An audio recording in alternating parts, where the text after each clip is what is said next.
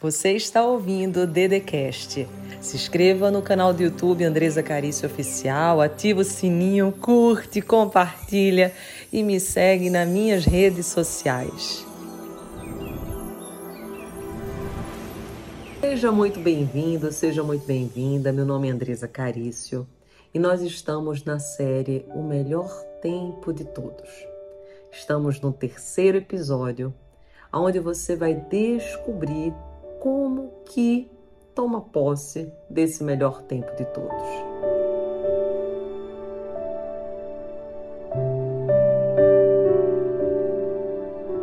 E eu quero te dar uma primeira chave. Para que esse melhor tempo aconteça, você precisa estar em movimento. Não tem como você ficar parado, estagnado, abafando os seus potenciais, as suas possibilidades e você conseguir viver esse melhor tempo. Na palavra de Deus, isso é falado com uma certa força quando nós lemos o capítulo 4 de Mateus, verso 18. Fala assim: Andando à beira do mar da Galileia, Jesus viu dois irmãos, Simão, chamado Pedro, e seu irmão André. Eles estavam lançando redes ao mar pois eram pescadores.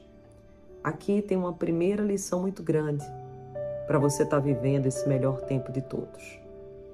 Primeiro de tudo, Deus precisa te encontrar trabalhando, fazendo, mas não em qualquer coisa. Está muito na moda agora a gente trabalhar naquilo que dá dinheiro, naquilo que as pessoas estão fazendo e está dando sucesso. Mas o que Deus pede para eu te dizer agora é que você tem que trabalhar naquilo que o teu coração entende que é o melhor para você. Observe, Pedro e André eram pescadores. Por isso eles estavam lançando redes ao mar. Às vezes você está fazendo coisas que não tem nada a ver com você, porque a sua prima está fazendo, porque alguém falou para você que é legal. Então, para você viver o melhor tempo de todos, você tem que estar tá alinhado com o seu propósito, com seus valores, às vezes isso que você está fazendo você nem gosta, mas disseram para você que tinha que ser feito. Como assim tinha que ser feito? Não. Tem que estar tá alinhado com você, com seus valores. E é muito forte porque e disse Jesus: Sigam-me, sigam-me, e eu os farei pescadores de homens. Ou seja, quando o milagre chegar, você tem que ir em direção àquele milagre, àquela oportunidade. Primeiro tem que te encontrar trabalhando. Mas a oportunidade chegou, você segue. Você não fica, por exemplo, parado, porque às vezes o que você fez te permitiu chegar até aqui, mas não vai te permitir chegar até lá. Então, quando a oportunidade bate na porta, não é para você ficar esperando. Ai, será? Não sei o quê. Nanana. Não, vai e faz. Porque muitas pessoas elas dizem assim: nossa, eu perdi a minha oportunidade. Sabe qual é a melhor oportunidade? Não é aquela que você perdeu, é aquela que você tem que agarrar agora. Essa é a melhor oportunidade. Tanto que eu tenho um curso chamado Sua Vida é Agora que eu falo: a melhor oportunidade é agora, é no hoje. O ontem já foi, o amanhã a Deus pertence, mas o hoje é o momento que Deus tem para trabalhar contigo e você colocar em movimento as tuas bênçãos e os teus milagres. E aqui é muito forte, porque Jesus diz assim: sigam-me e eu os farei pescadores de homens. No mesmo instante, eles deixaram suas redes e o seguiram. Então, olha só a palavra forte aqui. No mesmo instante, eles não aguardaram dizer que estavam preparados, que estava na hora. Não. No mesmo instante, ouviu a voz de Deus, vai. Porque quando a gente sente no coração que Deus está nos chamando, nem sempre a gente se sente pronto. Mas nem por isso é para a gente ficar parado. Porque a gente vai se aprontando na caminhada, no processo.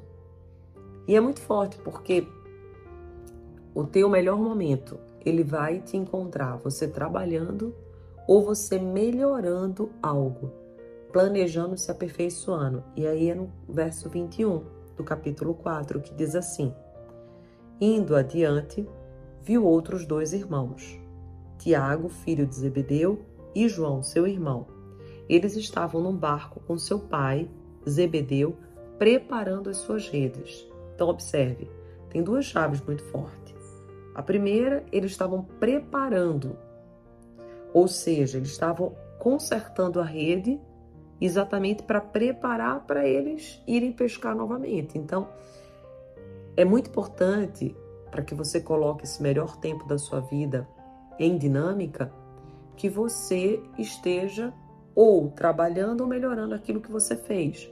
Só que observe que quando o milagre chega, ele encontra você numa aliança.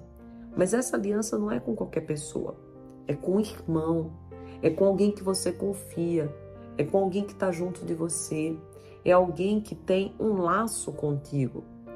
Muitas pessoas elas acreditam que a prosperidade vai vir e elas vão estar sozinhas. Não. É importante que você esteja com pessoas que confiam em você do teu lado, pessoas que torcem por você, pessoas que estão dentro do mesmo propósito que você. Então, uma das chaves para viver o melhor tempo é você ter aliança com pessoas que estão no mesmo propósito que você. Como é que às vezes eu acabo perdendo a bênção? Um está indo para um lado, o outro está indo para o outro lado. Daí o que, que acontece? Eu começo a me desgastar, eu começo a ficar frustrado, colocar muita energia, mas cada um está indo para um canto. Então aqui é muito forte. Ele encontrou os dois e os dois estavam fazendo a mesma coisa, o mesmo propósito. Só que olha só a chave. Jesus os chamou e eles deixaram imediatamente seu pai e o barco e o seguiram. Ou seja, quando Jesus chama, a gente precisa ir. A gente precisa muitas das vezes deixar pessoas até que amamos. Por exemplo, você acredita ou não que Tiago e João amavam muito seu pai Zebedeu? Lógico. Mas era hora de deixar. Às vezes você está vivendo hoje um tempo que você está muito tempo, por exemplo, numa cidade ou num bairro, porque o teu pai mora lá, tua mãe mora lá, mas às vezes Deus já te chamou para outro lugar e você não vai, você não se desconecta. Então é muito importante que você perceba quem está fazendo esse movimento é Deus. Se for Deus, eu vou.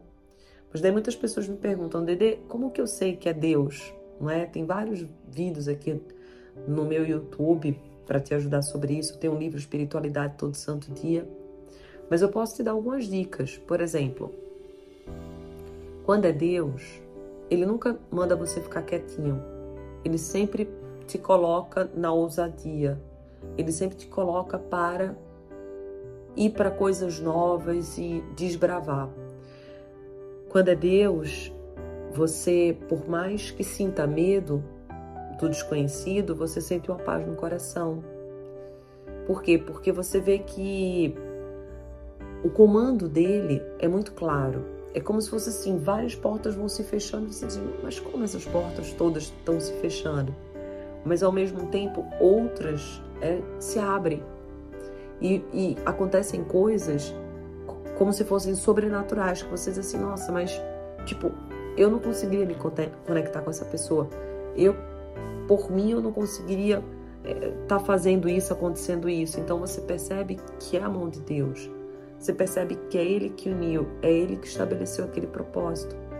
E daí, quando isso acontece, você precisa ficar muito atento e perseverar, insistir. Por quê?